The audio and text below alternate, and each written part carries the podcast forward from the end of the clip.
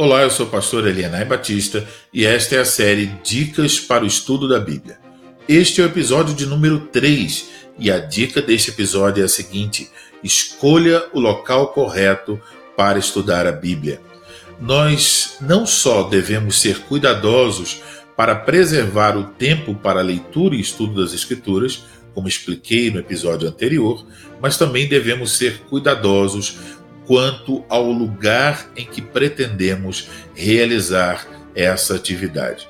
Geralmente lemos e estudamos a Bíblia sozinhos e fazemos isso com uma atitude devocional, é como se estivéssemos sozinhos com o próprio Senhor nos ensinando.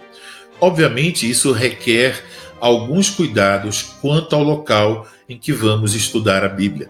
O local que cada pessoa vai estudar é diferente, por isso não podemos estabelecer uma regra para todos.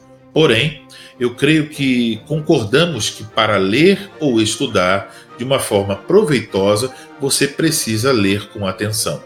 No entanto, não poucas vezes nós nos distraímos durante a leitura das Escrituras. Nossos olhos passam pelo texto, mas nossa mente vagueia por outros lugares.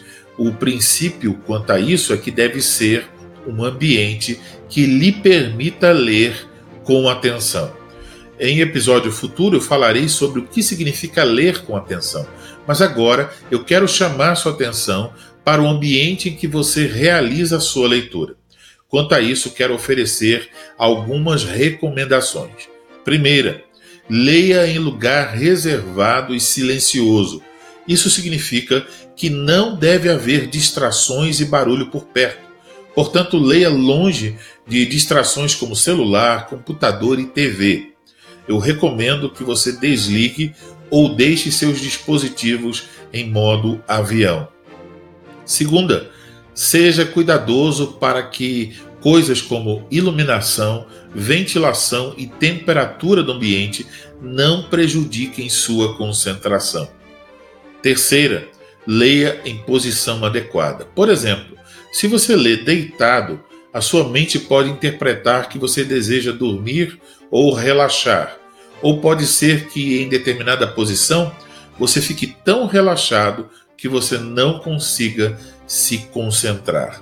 Como veremos mais tarde, a leitura ativa envolve não só ler, mas também marcar e escrever. Assim sendo, uma mesa é um bom local para seus estudos. Talvez em algum ponto ou outro do que eu acabei de mencionar, sua experiência seja diferente, sempre há exceções, mas espero que você avalie cada ponto e tome decisões sobre essas questões, escolhendo o local e preparando-o previamente para que você possa concentrar-se em sua leitura e estudo das Escrituras. Não esqueça que o local deve estar em harmonia com o tempo. Por exemplo, a mesa da cozinha pode ser um bom local às 6 horas da manhã, mas não um bom local às 10 horas. Para você que faz parte do projeto Toda Escritura, peço que você publique uma foto do cantinho onde você costuma estudar a Bíblia. Encerramos assim o episódio 3 da série Dicas para o Estudo da Bíblia. Para ouvir outros episódios, visite o site todaescritura.org para tornar-se membro desse projeto e estudar a Bíblia com outras pessoas, acesse o link que está na descrição do vídeo. Graça e paz a todos que se acham em Cristo Jesus.